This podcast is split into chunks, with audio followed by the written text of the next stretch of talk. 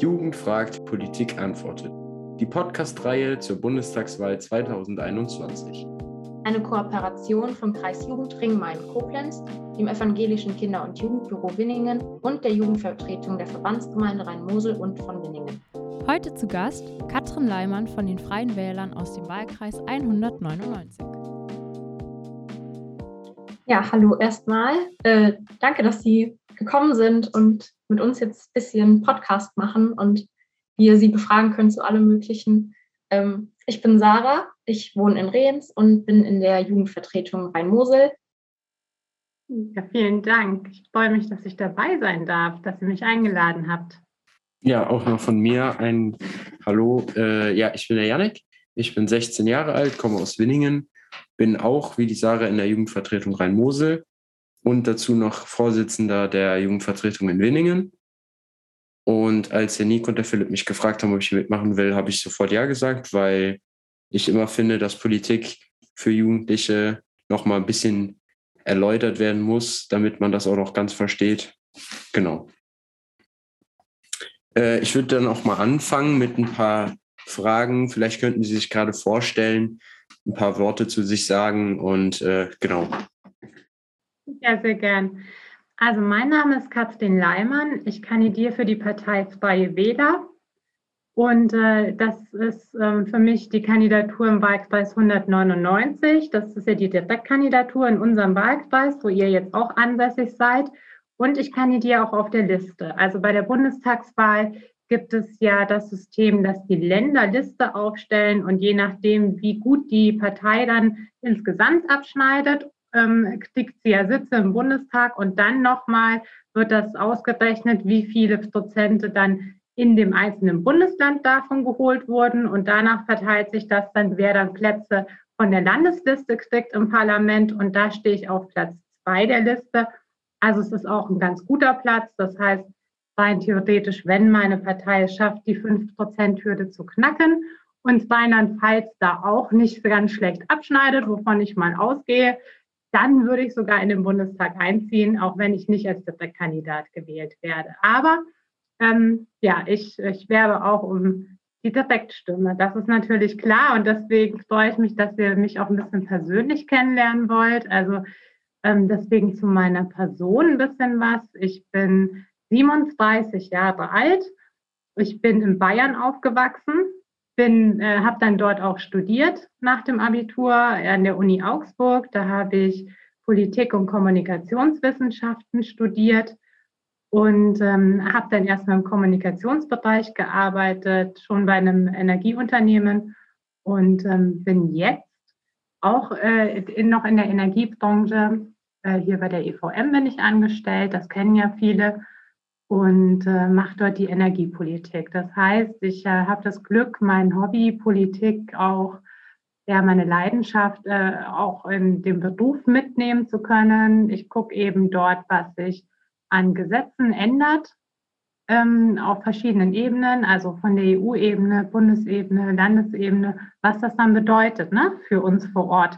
Das ist mein Beruf und insofern habe ich das Glück, dass ich mich da schon mal in der Lebenszeit damit befassen kann und das dann wiederum in mein privates politisches Engagement auch noch mitnehmen kann. Und warum mache ich das, dass ich mich auch noch äh, privat mit dem befasse, obwohl ich das ja eigentlich schon beruflich da mache?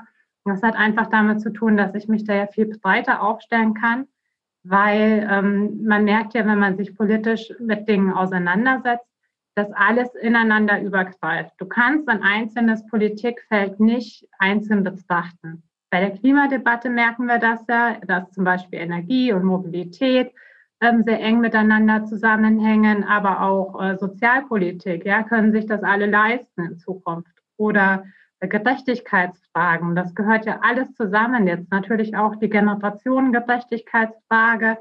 Ähm, das sind so politische Fragen, die äh, kannst du nie isoliert betrachten. Deswegen bin ich in der Partei aktiv und auch nicht so in der NGO, sondern in der Partei, weil die Partei für mich der Weg ist, wo du alle Fragen auf einem Haufen anguckst.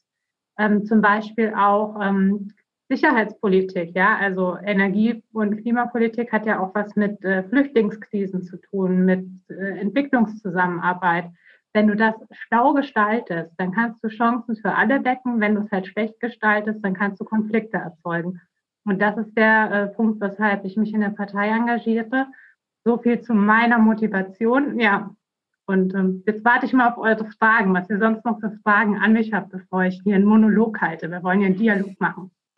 Ja, dann noch eine Frage und zwar, wenn Sie sich an Ihre Jugend erinnern, woran erinnern Sie sich da besonders oder was ist Ihnen da besonders in Erinnerung geblieben?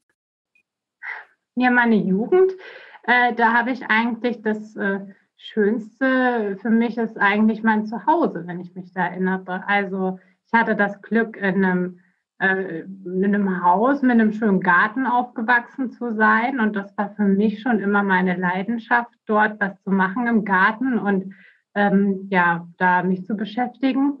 Und das ist mir bis heute eigentlich geblieben. Also ich möchte auch nicht mehr ohne leben. Ich musste das mal kurz ne, im Studium und dann in den ersten Berufsjahren. Und das war für mich der größte Wunsch, dann wieder was zu haben, wo ich wühlen kann und ähm, Gärtnern. Und das ist für mich eigentlich die schönste Erfahrung, einen Ort zu haben, wo ich selber was gestalten kann, ne? wo ich was pflanzen kann und ich kann dann auch lange Zeit beobachten. Und das ist für mich eigentlich, ja, die schönste Erfahrung und die mich auch geprägt hat. Ich denke, ich mache dann mit dem eher politischen Anfangsteil weiter. Ähm, es wird interessieren, ob Sie in Ihrer Kindheit oder Jugend auch schon politisch aktiv waren. Ja, ja, ich habe sehr früh angefangen. Also ich war ähm, mit 15 bei den jungen Liberalen eingetreten damals. Das war für mich damals so meine politische Ausrichtung. Ich wollte gegen die äh, Bevormundung des Staates was tun. Ähm, da gab es so viele Themen, die dort damals eben durchgesetzt wurden, für die ich gestanden habe. Und vor allem hat es auch super Spaß gemacht. Also wir waren da halt eben unter gleichgesinnten Jugendlichen unterwegs und das finde ich auch ganz wichtig, weil ähm, auf der einen Seite, ja, willst du ja auch Spaß haben und vielleicht was gegen die Älteren äh, am Parteitag dann durchsetzen. Also die Parteitage laufen ja dann dort so ab, dass man sich dann in der Jugendpartei erstmal sein Programm macht und dann versucht, die Positionen, die man dort beschlossen hat, dann auf dem großen Parteitag in der Partei durchzusetzen. Und das hat super viel Spaß gemacht. Und ähm, ja, so bin ich dazu gekommen, habe dann aber auch Ämter in der FDP damals übernommen. Und dann war es irgendwann nicht mehr meine Partei. Die äh, FDP hat sich in eine neoliberale Richtung entwickelt und ich habe mich auch in eine andere Richtung entwickelt, bin vielleicht auch konservativer geworden im Alter. Ähm, aber ähm, ja, mir hatte eben auch die sozialliberale Komponente gefehlt. Und insofern ähm, haben sich dann die Wege getrennt. Und da ich eh weggezogen bin, weil ich ja in ein anderes äh, Bundesland dann gezogen bin, hier nach Rheinland-Pfalz, habe ich mich dann hier neu orientiert und meine neue politische Heimat gefunden. Okay, würden Sie denn sagen, dass die anderen Parteien besonders kritisch gegenüberstehen? Die uns? Nee, Sie anderen Parteien. Ähm, naja, es kommt auf die Parteistop an. Also natürlich die Extremen, die mag ich nicht. Also ich sag mal, beide Ränder finde ich nicht so toll. Ähm, aber sonst sehe ich mich eher als Bindeglied. Also mein Ziel ist es eigentlich, dadurch, dass ich in der Partei der Mitte bin, ähm, mit allen zu reden. Das ist auch der Grund für mich, weshalb ich in der, ähm, also mich entschlossen habe zu kandidieren weil diese politische Kommunikationskultur ein bisschen am kaputtgehen ist, finde ich. Also wir sehen, dass sehr viel runtergebrochen wird auf bestimmte Thesen oder auf bestimmte Schlagzeilen. Das hängt vielleicht auch mit Social Media zusammen. Das hängt aber auch generell mit äh, einem Wandel in den Medien zusammen und dass auch viele Orte fehlen, wo Menschen zusammenkommen, wie der klassische Stammtisch, sage ich mal. Ne? Und ähm, man bricht dann vieles runter auf Schlagzeilen und dann hat man extreme Positionen, weil du in kleinen Schlagzeilen und wenig ähm, Buchstaben kannst du nur Extreme positionieren. Das ist auch unser Marketingproblem als Freie Wähler, weil wir sind so sachorientiert, sagen wir immer. Wir sind in der Mitte. Wir versuchen zu allen Seiten mit den Leuten zu reden und dann den sachlich besten Punkt zu finden. Und man kann uns schlecht einordnen, weil wir sind nicht links, wir sind nicht rechts, wir sind nicht extrem extrem grün und wir sind aber auch nicht sehr rückwärtsgewandt ähm, konservativ, sondern wir versuchen eben immer eine Lösung zu finden, so den Konsens schon auszuarbeiten und im, Programm mitzubringen. Und das ist eben ein bisschen schwierig für uns im Marketing, ähm, macht uns aber politisch äh, zu einer sinnvollen Ergänzung, denke ich, im System, weil ähm, wir eben die, diese Diskussionskultur, die er leidet, weil auch schon vorgelebt wird, sich immer gegenseitig zu beschimpfen oder zu behacken, weil man Extreme hat, ähm, ja, ja, mit einem konsensorientierten Ansatz zu ergänzen. Ist das auch der Grund, warum Sie äh, Interesse daran haben, in den Bundestag einzuziehen? Genau, genau. Also natürlich will ich was gestalten. Wir haben ja im Programm erarbeitet. Ich ähm, bin eine klassische Programmatikerin. Also Programmatiker heißt, ich bin einer, der gerne ein Programm arbeitet und der gerne diskutiert und das dann auch zu Papier bringt, die Lösung. Und ähm, das äh, will ich umsetzen. Also ich will jetzt nicht ähm, eben, ich, ich stehe jetzt nicht drauf, mich mit Leuten in eine, irgendeine Show zu bekriegen und dann da rauszugehen und zu sagen, denen habe ich es gezeigt, sondern mein Ziel ist es eigentlich, unser Programm umzusetzen.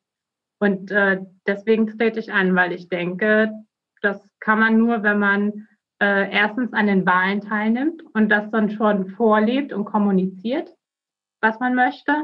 Und ähm, das ist schon mal die erste, die halbe Miete. So, und die zweite Hälfte, das ist dann, wenn du einziehst und das dann fortsetzen kannst im Parlament. Sie haben jetzt eben Ihr Wahlprogramm angesprochen. Uns wird interessieren, wie Sie es in 90 Sekunden unterbrechen und kurz erklären würden. Das ist wirklich herausfordernd.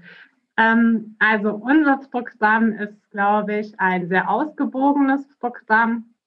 Und das ähm, hat dieses Mal natürlich einen großen Schwerpunkt auf ähm, Energie- und Landwirtschaft. Es ist sehr geprägt von einer regionalen Komponente, denn für die Freien Wähler, unsere, also unsere Wurzel ist ja die Kommune und deswegen denken wir immer den Lösungsansatz vor Ort, ähm, ohne zu vergessen, dass es natürlich Auswirkungen hat auf eine globale, ähm, ja, ein globales Gesamtsystem, in dem wir sind. Aber von, für uns ist die Kommune eigentlich die Keimzelle der Gesellschaft und des, des Lösungsansatzes. Also Regionalität steht bei uns im Vordergrund und wie ähm, die Menschen vor Ort auch individuell mit den individuellen Problemen äh, berücksichtigt werden können. Denn die Regionen in Deutschland sind vielfältig, sie sind sehr unterschiedlich und äh, darauf nimmt unser Programm sehr viel Rücksicht im Gegensatz zu manch anderem, denke ich. Ja, das äh, ist ja schon mal ein, auf jeden Fall, da weiß man jetzt auf jeden Fall, wo sie ihre Schwerpunkte haben. Ähm, dann würde ich jetzt mit dem ersten Themenbereich, haben wir das jetzt eingegliedert, anfangen, und zwar den Klima- und Umweltschutz. Und äh, da würde ich als erstes mal gerne von Ihnen wissen, wie wichtig Ihnen der Klimaschutz generell einfach ist, persönlich. Also der Klimaschutz ist bei mir eigentlich ein ähm, tagesbestimmendes Element. Also weil ich sowohl beruflich äh, damit ständig zu tun habe, als auch ähm, privat mich äh, damit schon ja, sehr lange beschäftige und es eigentlich für mich sehr wichtig ist. Ähm, Klimaschutz hat für mich auch sehr viel mit eigenem Handeln zu tun. Und ähm, danach richte ich mich eigentlich aus. Und was oft in der politischen Debatte ja vergessen wird, ist, dass Umwelt- und Klimaschutz nicht unbedingt dasselbe ist, sondern dass wir da zwei Baustellen haben und die möchte ich auch so behandelt haben. Das heißt, Klimaschutz ist mir wichtig, Umweltschutz ist mir aber genauso wichtig. Und deswegen muss der Umweltschutz auch immer noch einzeln genannt werden.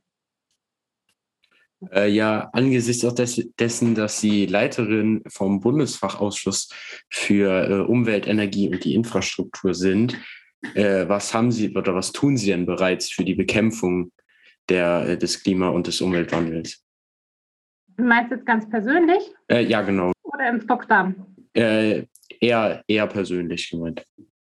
Okay, persönlich hat es natürlich mit, äh, ja, mit dem eigenen Verhalten zu tun. Also ich bin sehr konsumkritisch, wenn es um meine eigenen Anschaffungen geht. Ich überlege mir halt immer, was ich mir äh, kaufe und was ich nicht kaufen muss. Das ist, glaube ich, schon der erste Punkt dann guckst du natürlich, wo du es kaufst. Ja, also ob ich vielleicht was äh, holen kann, was hier in der Gegend erzeugt wurde. Das finde ich vor allem bei Lebensmitteln wichtig.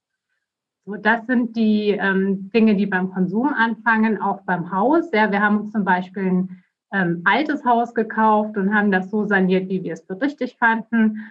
Ähm, haben jetzt kein neues Haus gebaut, weil das war eine bewusste Entscheidung, weil zum Beispiel ja für Beton sehr viel Energie aufgewendet werden muss. Also das ist eigentlich so bei allen Dingen, die ich mir anschaffe, habe ich eben diese Überlegungen im Hinterkopf. Das ist bei mir etwas, was immer mitspielt. Und ähm, ansonsten eben bei der Mobilität. Ich fahre ein ganz altes Auto, das ist älter als ich selbst. Das ist ein Oldtimer, nennt man das dann. Und ähm, ja, das, das habe ich aber, weil ich wenig fahre.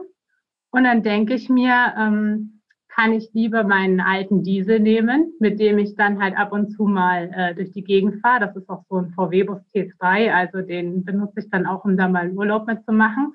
Und den Rest mache ich hier zum Glück mit dem Fahrrad, weil das habe ich halt, äh, ja, da habe ich auch das Glück. Ne? Das hat ja nicht jeder Mensch, dass er mit dem Fahrrad zur Arbeit fahren kann. Aber ich habe das. Und äh, deswegen mache ich das auch oder alle Fahrten in die Stadt und so. Deswegen, also das ist für mich eine ausgewogene ja, Sache, dass ich einfach versuche, bei meinem Konsumverhalten das immer mitzudenken und ich glaube, das ist der Ansatz. Jeder Mensch muss das immer persönlich aus seiner Lebenswelt, in der er lebt, entscheiden, was er am besten machen kann, um da, sag mal, seinen Fußabdruck gering zu halten. Und äh, dann wären wir schon einen ganz großen Schritt weiter, wenn das jeder so macht. Ja, ähm, dann jetzt als letzte Frage zu dem Themenbereich. In, äh, jeder hat ja gefühlt mitbekommen, dass in Ahrweiler oder im Kreis Ahrweiler diese das Hochwasser ist. Und äh, da war ja die Absprache zwischen, zwischen den Ländern und Kommunen jetzt nicht so wirklich, ich sag mal, gut äh, gedacht. Und äh, wie, was denken Sie denn, wie kann der Bund das denn in Absprache mit den Ländern und Kommunen damit umgehen, um künftige Naturkatastrophen und Klimakatastrophen vorzubeugen? Hm. Also die Vorbeugung der künftigen Katastrophen, was Hochwasser angeht, ähm, da sehe ich mehrere Ansatzpunkte. Also auf dem einen natürlich diese Regenwassermanagement-Konzepte. Da kann der Bund die Kommunen fördern. Bislang fördert er sie ja auch in der Erstellung der Konzepte. Was die Kommunen aber brauchen, ist auch die Förderung der Umsetzung, weil das Konzept in der Schublade, das hilft uns halt nichts, wenn es dort liegt. Ja, das muss umgesetzt werden. Und dann haben wir auch eine Personalfrage wenn ich zum Beispiel ähm, sage, dass in bestimmten Neubaugebieten oder halt überall, wo gebaut wird, kann ja auch ein Industriegebiet sein, zum Beispiel die Flächen nicht versiegelt werden dürfen. Das heißt, ich nehme keine Pflastersteine oder kein Beton, sondern ich mache nur Basengittersteine oder solche Elemente oder ich die bauen selber Regenrückhaltebecken, ähm, die dort bauen. Da muss das auch jemand kontrollieren. Und dafür brauche ich Personal. Also ein Gesetz allein und eine Vorschrift, die reicht halt nicht. Ja? Und dieses Personal können sich Kommunen schon oft nicht leisten. Die haben dann Personalschlüssel, die müssen sie einhalten und dann werden solche Stellen dann gestrichen. Das heißt, es, es hilft uns nichts, irgendwelche Verbote zu erlassen, das ähm, muss in dem Augenmaß passieren, in dem ich sie auch kontrollieren kann. Also das wäre mir eigentlich der Wunsch, dass man das Personal oder die Personalanschaffung für solche Themen unterstützt, ähm, Personalkosten mitträgt und ähm, auch die Umsetzung von den Konzepten, die gemacht werden und nicht nur die Konzepte selbst. So, und dann ähm, sind wir noch bei einem wichtigen Punkt der Katastrophenschutz. Das ist ja dann, wenn das, wenn das Kind in den Brunnen gefallen ist, ja, wenn die Katastrophe kommt. Da gibt es zum Beispiel die Möglichkeit, Katastrophenschutzzentren noch zu bauen. Also Katastrophenschutzzentren, das heißt, ähm, das wird dann auch immer geübt von den, von den Einsatzkräften vor Ort, dass sie einen Raum haben, wo dann alle schnell zusammenkommen mit Generatoren und wo sie dann ähm, ja ganz schnell dieses autarke System hochfahren können und den Einsatz planen können und äh, auch die Evakuierung zum Beispiel planen können von Menschen. Und äh, das hat uns einfach die Umfrage gezeigt, die wir jetzt unter Betroffenen gemacht haben.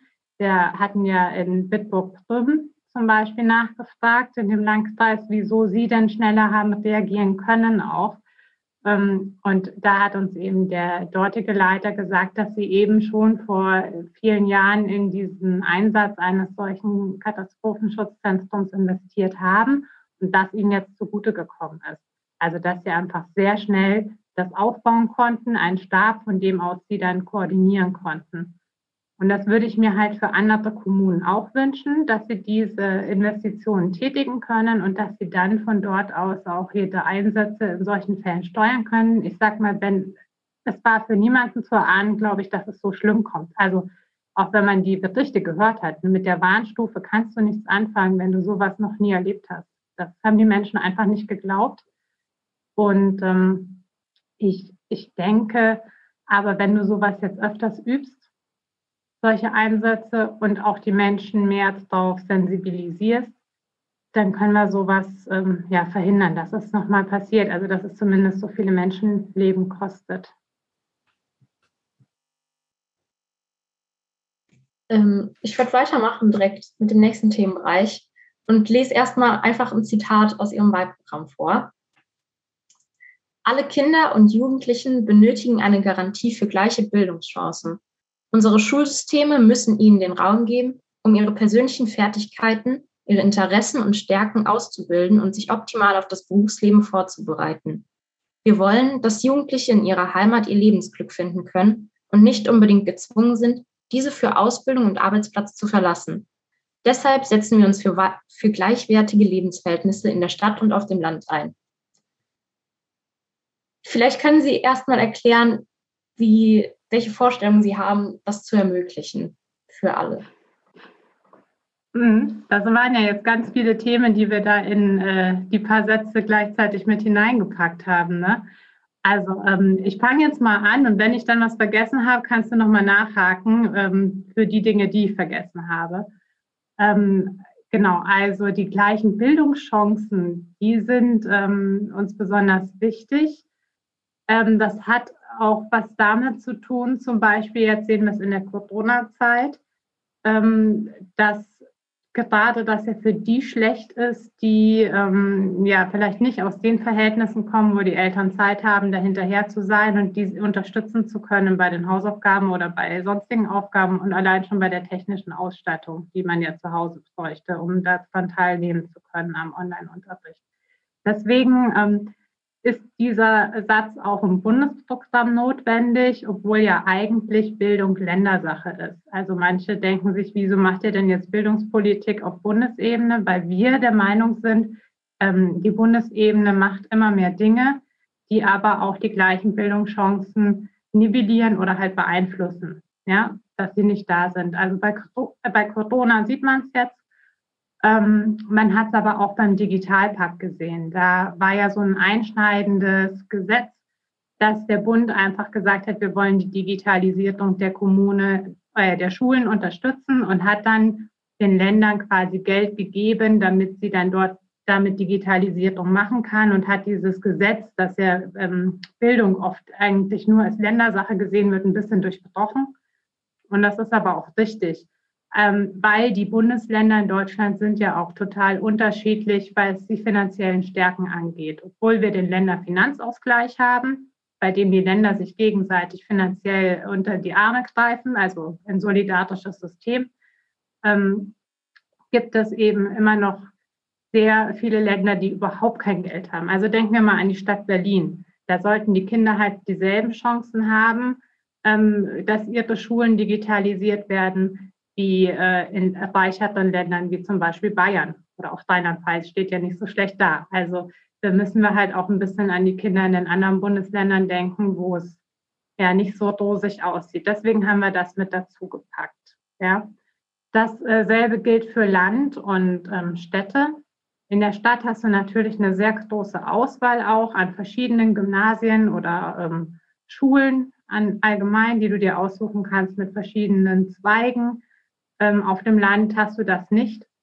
Und ähm, da wollen wir eben, dass wirklich dafür Sorge getragen wird, dass auch jedes Kind dorthin kommen kann, wo es seine Ausbildung ähm, ja, genießen kann, die, die ihm gefällt oder das seinen Eignungen am besten entspricht.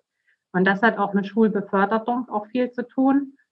Und da muss der Bund auch äh, mit einspringen. Bei gleichwertigen Lebensverhältnissen gehört auch dazu, dass die auf dem Land wohnenden Jugendlichen ähm, nicht sagen, ich fange jetzt, äh, ich besuche eine bestimmte Schule nicht, weil ich nicht weiß, wie, wie ich da hinkommen soll.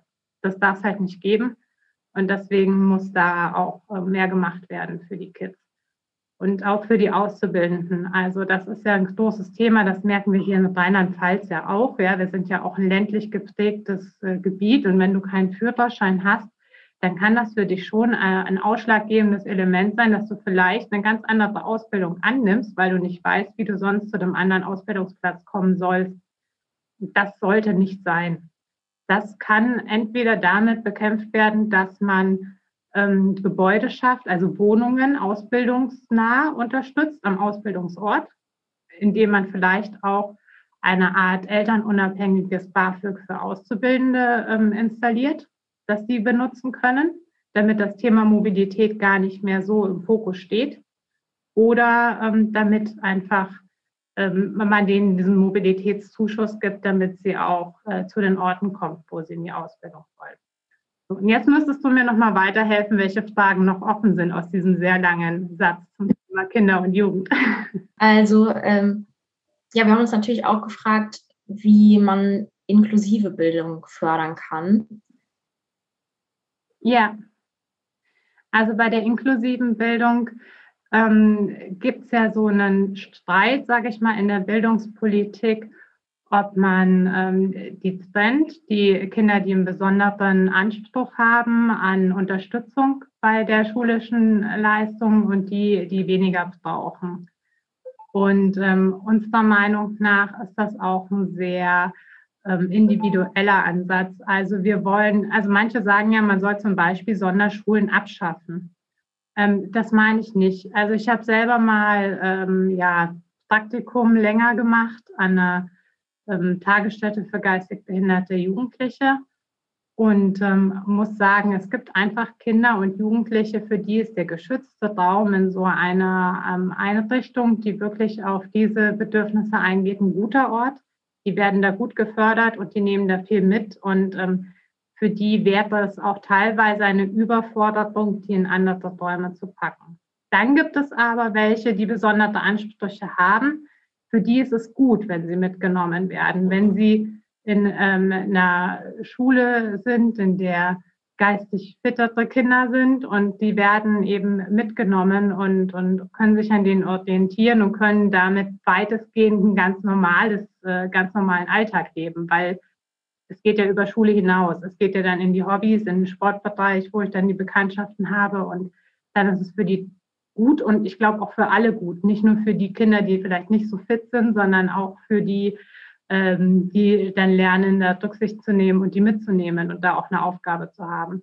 Also ähm, ich möchte es nicht so absolut sehen, wie es halt diskutiert wird. Das ist dieser sachorientierte Ansatz, glaube ich, der da auch wieder ähm, durchkommt. Ich, ich finde beides gut. Ich finde die Schulen gut, die sogenannten Sonderschulen ähm, aber auch die, äh, den inklusiven Ansatz, sie dort mitzunehmen, wo es funktioniert. Also das ist eine Einzelfallentscheidung und deswegen will ich die anderen Schulen aber auch nicht abschaffen, um einfach diese Möglichkeit für die Kinder, für die die andere Möglichkeit gut ist, nicht abzuschaffen.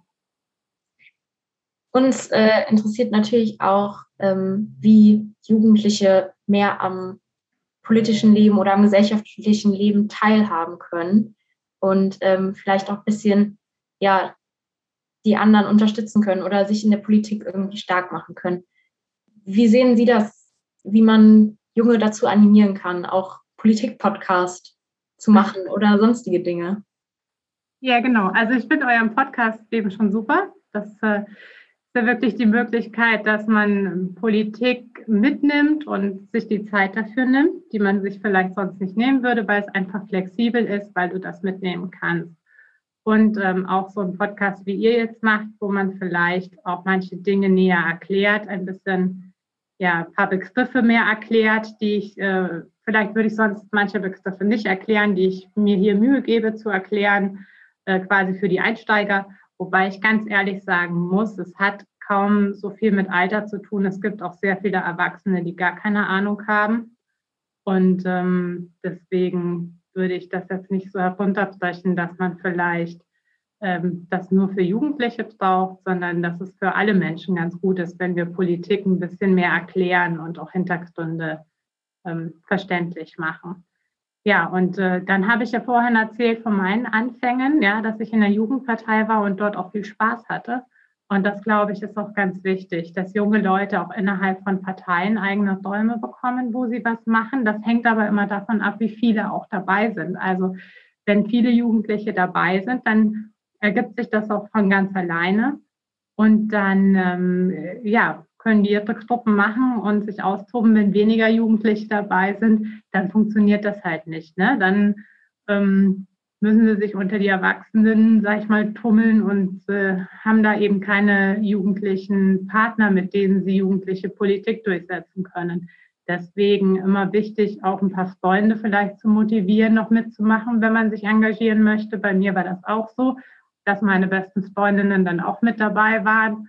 Und dann hatten wir echt Spaß, weil wir haben ja eh gleich getickt. Ja? Ähm, insofern war das ganz witzig und ja, sind jetzt äh, nicht alle bis zum Schluss so weit dabei geblieben, wie ich das jetzt mache, aber schon einen sehr langen Weg, wo wir gemeinsam auch Politik gemacht haben. Und das war sehr schön. Ähm, mich würde natürlich auch interessieren, was abgesehen jetzt von Politik Sie sich vorstellen könnten, gesellschaftliches Leben irgendwie ja, mit Jugendlichen zu füllen. Also, dass ähm, man nicht so abdriftet in irgendwelche Anonymitäten, sondern dass man alle irgendwie ja zusammen in einer großen Gruppe hat und äh, viele Angebote hat, auch für Jugendliche natürlich. Ähm, nicht nur in Bildung, sondern auch auf anderen Ebenen. Was können Sie sich da vorstellen? Also ich muss mir noch mal ein bisschen mit der Frage helfen. Meinst du, dass Jugendliche generell ähm, ja, Bäume haben, die Gesellschaft mitzugestalten? Oder meinst du eher generell politische Partizipation jetzt? Äh, ich meine auf beiden Ebenen. Okay. Dass es Angebote gibt für Jugendliche, viel umzusetzen und äh, viel Mitsprache zu haben und ja, vielleicht auch die eigenen Interessen irgendwie ein bisschen zu fördern dadurch, also ich glaub, abgesehen von Bildung. Ja, die Angebote gibt es. Also ich glaube, äh, die Jugendlichen haben in den letzten Jahren extrem gezeigt, was, was sie für eine Power haben können. Ja? Also wenn sie auf die Straße gehen, dann muss ich sagen, die Jugendlichen haben doch im letzten Jahr komplett die politische Agenda umgekrempelt. Äh, mit Fridays for Future Demonstrationen hat die Jugendlichen es geschafft, ein Thema ähm, ja wirklich in den Fokus zu drücken, wo er auch hin muss. Und ähm, das war davor eben immer eine Abwägungssache. Ja, Klimaschutz ist wichtig, aber und jetzt ähm, ist dieses Aber halt sehr viel leiser geworden. Das haben eigentlich die Jugendlichen geschafft, weil sie in der Masse unterwegs waren und ähm, einfach es geschafft haben, sich zu organisieren. Und das, glaube ich, gilt für alle Themen. Also das äh, muss ja jetzt nicht nur dieses Thema bleiben, das könnte für alle anderen Themen auch so sein. Und da sage ich mal, in den Parteien ist es eben auch wichtig, ähm, wenn man da sich engagieren möchte, so meinte ich es auch gerade, dass man nicht nur alleine ähm, unterwegs ist dort. Ne? Das, da, da ist es auch gut, wenn noch mehr da am Start wären und sich engagieren und nicht nur das eine Minderheit ist. Und dann sind da viele sehr alte Menschen. ähm, da da wäre es äh, auch gut. Ja, und sonst in allen gesellschaftlichen Bereichen ist das, glaube ich, der Fall. Also die Möglichkeiten, sich zu engagieren, sind da. Was noch verbessert werden muss, sind die, ähm, die, die Plätze, die Orte. Das geht verloren. Also ähm, es gibt ja auch immer weniger Gaststätten, die mal äh, die Räume zur Verfügung stellen. Also das muss auf jeden Fall her. Gemeinschaftsräume, äh, wo sich Jugendliche auch treffen können, um was äh, auf die Beine zu stellen. Jetzt gibt es natürlich digitale Medien. Das macht schon einiges einfacher, wenn man mal ein Zoom-Meeting machen kann und ein Concept Board nutzt. Aber ich denke, der gemeinsame Austausch in so einer Sitzung ist dann doch noch mal schöner und äh, das kann man von außen noch steuern. Aber da würde ich, da setze ich mich auch hier kommunal dafür ein, dass es mehr so ähm, Orte geben soll, wo Menschen zusammenkommen können, was auch für Jugendliche wichtig ist. Aber sonst würde ich sagen, nehmt euch den Raum. Also der ist eigentlich da und ihr habt die Möglichkeit. Und die ähm, sozialen Medien, die könnt ihr besser, ihr Jugendlichen, als manch andere Generation. Und ähm, nutzt sie einfach. Ja, ich glaube, es kam gerade noch eine Frage rein. Und zwar, ähm, warum wird Jugend häufig nur als Schüler betrachtet oder als, ja, also bis 18 Jahre? Hm, ja, ich glaube, Jugend ist ja definiert bis 27 normal. Weiß ich nicht, ob ich mich mit 27 noch so als Jugend gefühlt habe, aber jetzt rückblickend würde ich sagen, vielleicht ja. Ähm, also für mich ist halt Jugend, ja, es ist, äh, Studenten gehören da auch noch in einer gewissen Weise dazu, aber das ist generell vielleicht zu überdenken. Also das hat, glaube ich, mit dem Selbstbild zu tun, wann sich die Leute äh, noch als Jugend sehen oder nicht.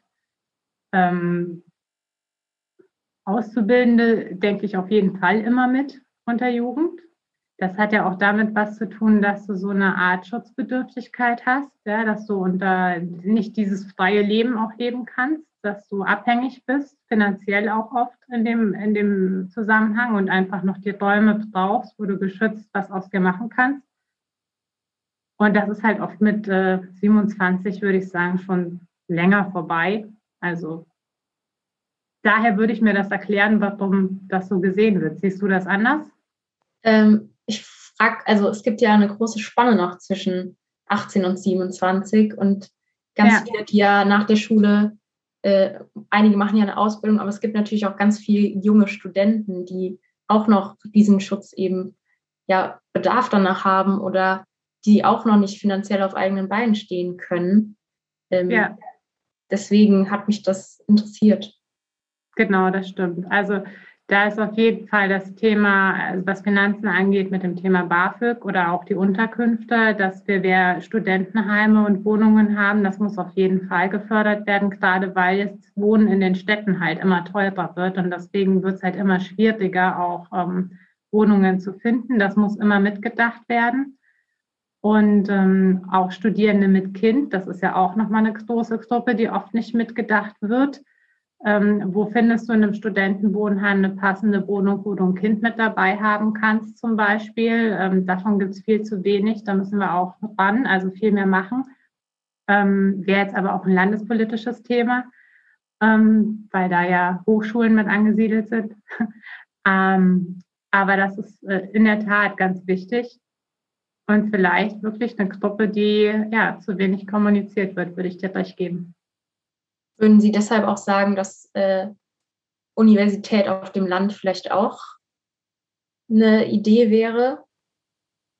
Ja, klar. Es, genau, es gibt, es gibt ja schon ein paar Campusse, sag ich mal, die wirklich dafür beige äh, dazu beigetragen haben, auch Regionen wieder aufzubauen und stark zu machen. Also so ein paar, paar Mal hat man es eben versucht, dass man ja den ein oder anderen ähm, Campus in einer ländlicheren Region aufgebaut hat und daraus sind tolle Dinge entstanden. Also das hat wirklich äh, viel bewirkt und das würde auch gut funktionieren. Hm, manchmal hat man eben den Wunsch, das haben wir ja bei Koblenz-Landau gesehen, wenn Dinge zu weit auseinandergezogen ist, dass es vielleicht nicht unbedingt die Identität für, einen Uni, für eine Uni dann erzeugt und der Austausch zwischen den verschiedenen Lehrstühlen auch verloren gehen kann. Ähm, das muss halt immer das passende Konzept sein. Aber warum nicht? Also kleinere Universitäten, die sich auf bestimmte Dinge spezialisieren, die machen bestimmt auch auf dem Land teilweise sehr viel mehr Sinn. Also da, wo ich herkomme, da ist zum Beispiel ähm, Weinstefan. Das kennt man vielleicht aus dem Kühlregal, äh, Weinstefan als äh, Milch-Käseprodukte viel oder so. Aber die machen eben viel im Bereich Landwirtschaft, Nahrungsmittelerzeugung, äh, Brauwesen. Ähm, Wer Bierbrauer ist, hat meistens in Main-Stefan studiert. Ähm, also das ist so ein Campus, der äh, ja wirklich da auch was draus gemacht hat, in einer ländlichen Region eine Universität zu bauen. Und das, äh, davon könnte es äh, sehr gut mehr geben. Und das, ich glaube, gerade in den ganzen äh, Technologien, die sich auch mit ähm, Umwelt befassen, wäre das ein guter Ansatz. Äh, ja, dann würde ich jetzt mit dem nächsten Themenbereich weitermachen, und zwar mit der Mobilität und der Digitalisierung. Und als erstes Feld ist da uns aufgefallen, ähm, der ÖPNV beziehungsweise halt generell Zugfahren und Busfahren. Und da wäre unsere erste Frage, warum man auf dem Land teilweise zwei Stunden warten muss, bis der letzte Bus kommt oder der nächste Zug kommt. Ja, das ist eine sehr gute Frage, weil die äh, Politik bislang davon ausgegangen ist, dass sich der ÖPNV irgendwie rechnen muss oder äh, also schwarze Zahlen schreibt. Das heißt, dass, äh, dass die Einnahmen halt die Ausgaben decken sollten und ähm, man sonst, wenn es nicht der Fall ist, die Kommune den Beitrag dazu bezahlt. Und äh, also eure Orte und ähm, manchmal gibt es auch den Verkehrsverbund, also dann ist es der Landkreis und über den einen oder anderen Landkreis geht es dann noch hinaus. Und dann macht man da so tolle Abkommen, wer wen wo wie mitbefördern kann und dann wird dann finanzieller Ausgleich bezahlt. Also sehr komplex. Ähm, und, und weil man eben davon ausgeht, dass der ÖPNV ähm, ja, sich auch decken muss finanziell. Und dann werden eben die Linien weggelassen, äh, wenn nicht mehr viele Leute mitfahren. Und ähm, das ist eben der falsche Ansatz, weil ich denke, dass der ÖPNV nicht mehr so betrachtet werden darf, dass er sich decken muss, sondern wir müssen so überlegen, dass der ÖPNV immer günstiger sein muss als der Individualverkehr ähm, und auch zuverlässig. Also er muss günstig sein und er muss zuverlässig sein. Die beiden Komponenten sind eigentlich wichtig, weil auch wenn er günstig ist und der, der Zug kommt nicht oder der Bus kommt nicht und du bist darauf angewiesen, dass du zur Arbeit kommst, weil du sonst irgendwann gekündigt wirst oder weil dir dein Lehrer sonst sagt, ähm, nochmal und äh, du kriegst einen Verweis, dann wirst du dir auch überlegen, dass du irgendwie vielleicht auf eine andere Mobilitätsweise umsteigst. Also deswegen die beiden Komponenten, die müssen wir unbedingt umsetzen. Und ähm, was das Finanzielle angeht, da ist bei uns der Ansatz, dass wir die Einnahmen aus der Kfz-Steuer für den Ausbau des ÖPNVs mitbenutzen, weil ähm, bislang fließen diese Kfz-Steuern auch nicht unbedingt in den Aufbau der Straßen und die Sanierung der Straßen, sondern einfach in den Bundeshaushalt und dann werden ganz andere Dinge teilweise damit finanziert. Und ähm, wir fänden es einfach sinnvoll, wenn das Geld, das man da einnimmt bei den Autofahrern für die Kfz-Steuer, ähm, dass man die dann auch benutzt, um den ÖPNV damit quer zu subventionieren, also mitzufinanzieren.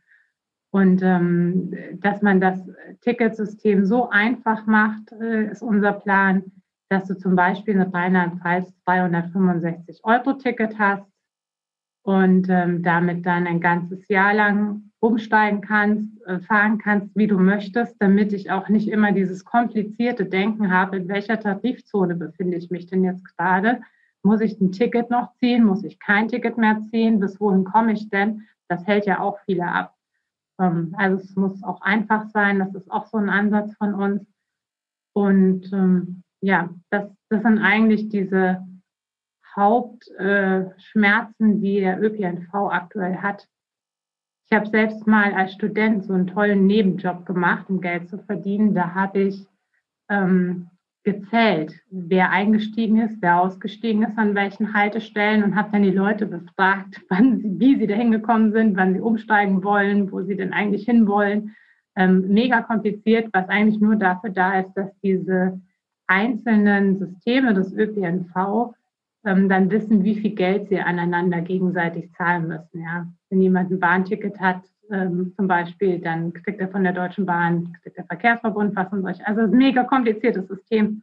Und das müssen wir einfach ähm, schlauer gestalten. Und deswegen ist es auch wichtig, dass da der Bund vielleicht mit reinguckt, damit ich nicht merke, wenn ich im Übergang von NRW nach Rheinland-Pfalz bin, dass ich dann wieder ein Problem habe. Das wäre mein Wunsch. Ja, okay.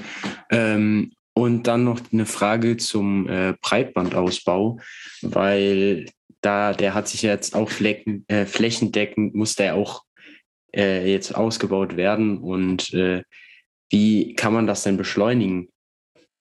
Ja, das ist eine sehr gute Frage, weil ähm, die Bundesregierung, die letzte, hat schon mal nicht geschafft. Ähm, die haben jetzt ein Gesetz erlassen, das schnelle Ausbau oder schnelle Internetgesetz und das ist halt die Definition, wie du schnell definierst. Also bei denen ist die Definition ähm, irgendwie so 30 Prozent des Durchschnitts oder irgendwie so. Also es ist ganz merkwürdig und im, im Endeffekt kommt halt dabei raus, dass ähm, es nicht wirklich flott ist, sondern dass du dich am bisherigen Durchschnitt orientierst und sogar noch dann ein bisschen drunter bist. Und das finde ich jetzt nicht zukunftsorientiert, sondern ähm, es sollte ja eigentlich so sein, dass du, wenn du was ausbaust, es noch schneller ausbaust, als der aktuelle Durchschnitt ist, sondern ne, die, die, ähm, das Update sollte immer besser sein als die andere Version, die ich davor hatte. Und insofern ähm, wäre das auch der Anspruch dass man, wenn man schon ein Gesetz macht, indem man sagt, man baut Breitband für alle aus und nennt das schnelle Internetgesetz, dass es dann auch wirklich schneller wird. Und da haben wir auch wieder diesen Ansatz natürlich, wo wenig Menschen leben, ist der Ausbau zum, eigen, zum einzelnen Haus natürlich sehr viel teurer für das Unternehmen. Aber da muss ich eben dafür sorgen, dass diese Ansätze, die gemacht werden bei der Preiskalkulation und bei den Angeboten so gemacht werden, dass der Ausbau auch immer ähm, diese Regionen mitbedenkt. Also wenn ich jetzt als ähm, Anbieter, der so einen Ausbau macht, eine große Stadt an, erschließe, dann habe ich gewonnen. Ja, weil dann habe ich ganz viele Anschlüsse innerhalb einer kurzen Strecke und kann damit ganz viele Anschlüsse verkaufen, ohne viel Leistung, also Leitungsausbau zu bezahlen. Und wenn ich jetzt aber auf dem Land bin, dann kriege ich ja eine sehr lange Leitungsstrecke, sehr wenig Anschlüsse, die mir das äh, wieder finanzieren. Und deswegen, wenn eine Kommune einen Zuschlag gibt für einen Ausbau, dann sollte dafür gesorgt werden, dass der Anbieter ein ganz großes Gebiet macht, so eine Mischkalkulation, wo Land und ähm, Stadt beides mit dabei ist, dass er sich nicht nur die Rosinen rauspicken kann. Und das haben wir ganz, ganz oft bei allen Infrastrukturen. Das haben wir zum Beispiel auch bei Lade, äh, Ladesäulen für Elektroautos. Also ähm, das hat der Bund jetzt ganz schlau gemacht. Er hat jetzt mal einen Aufruf gemacht für ähm, Elektroauto-Ladesäulen, wo die zum Beispiel mehrere Pakete nehmen müssen, also wo die ganz viele Ladesäulen auf einmal ausbauen müssen, damit sie sich nicht nur die Rosinen rauspicken können, sondern dann auch in die Regionen gehen, wo vielleicht nicht so viele vorbeikommen. Das, ähm, ja, und solche Ansätze brauchen wir eben auch beim Thema Breitbandausbau.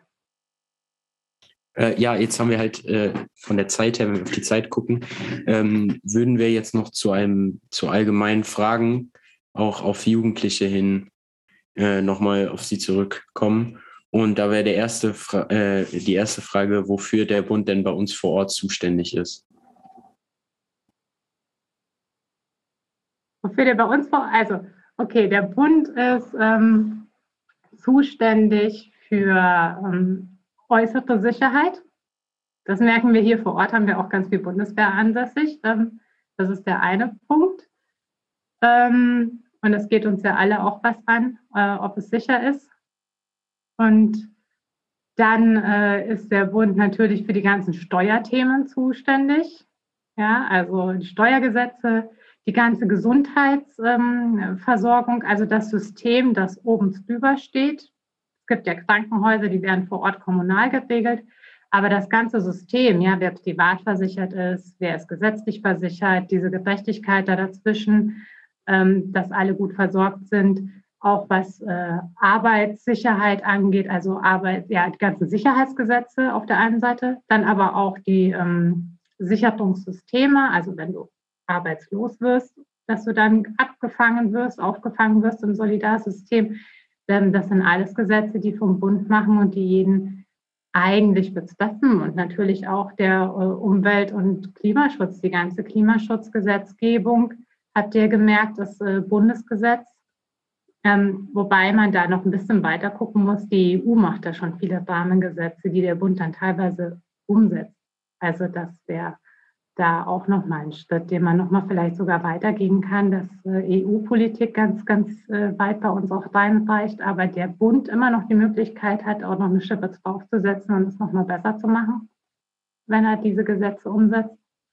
Und ähm, eigentlich geht es in jeden Themenbereich rein. Ne? Wir haben ja jetzt schon gesprochen, dass wir diese Landesgesetze also die Landesthemen auch vom Bund zum Beispiel beeinflusst werden. Also es ist immer ein Ineinandergreifen ähm, aller Ebenen, zum Beispiel Mobilität ja auch. Also du kannst nicht äh, Mobilität nur auf kommunaler Ebene machen, du kannst es nicht nur auf Bundesebene machen und eigentlich müsstest du es sogar europäisch machen. wenn wir jetzt zum Beispiel den Bahnlärm nehmen, der uns ja alle hier ähm, stört in, in unserer Region, dann hängt das eigentlich damit zusammen, dass da gerade die Bundespolitik am meisten versagt.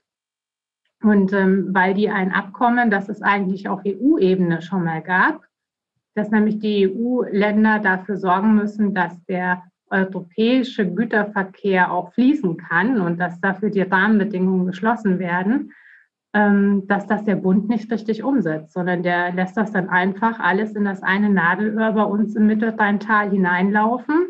Der komplette Güterverkehr von Rotterdam bis nach Genua, also bis nach Italien, der, ähm, der läuft bei uns durchs Wohngebiet durch und der Bund hat nie äh, die richtigen Maßnahmen dafür getroffen. Also das sind so Beispiele, alle Gesetzgebungen auf verschiedensten Ebenen, die greifen alle irgendwo ineinander und EU und Kommune, Land, die müssen sich miteinander gut abstimmen und müssen ähm, ordentlich zusammenarbeiten. Jeder in seinem Bereich, aber sich auch dort unterstützen, wo äh, der andere Hilfe braucht. Das würde ich mir auch wünschen, dass sie besser kooperieren, die verschiedenen Ebenen. Ähm, mal auf Sie bezogen, äh, ganz selbstkritisch, was würden Sie sagen, war, haben Sie bisher im Wahlkreis bereits erreicht und was können Sie sich vorstellen zu erreichen, sollten Sie gewählt werden?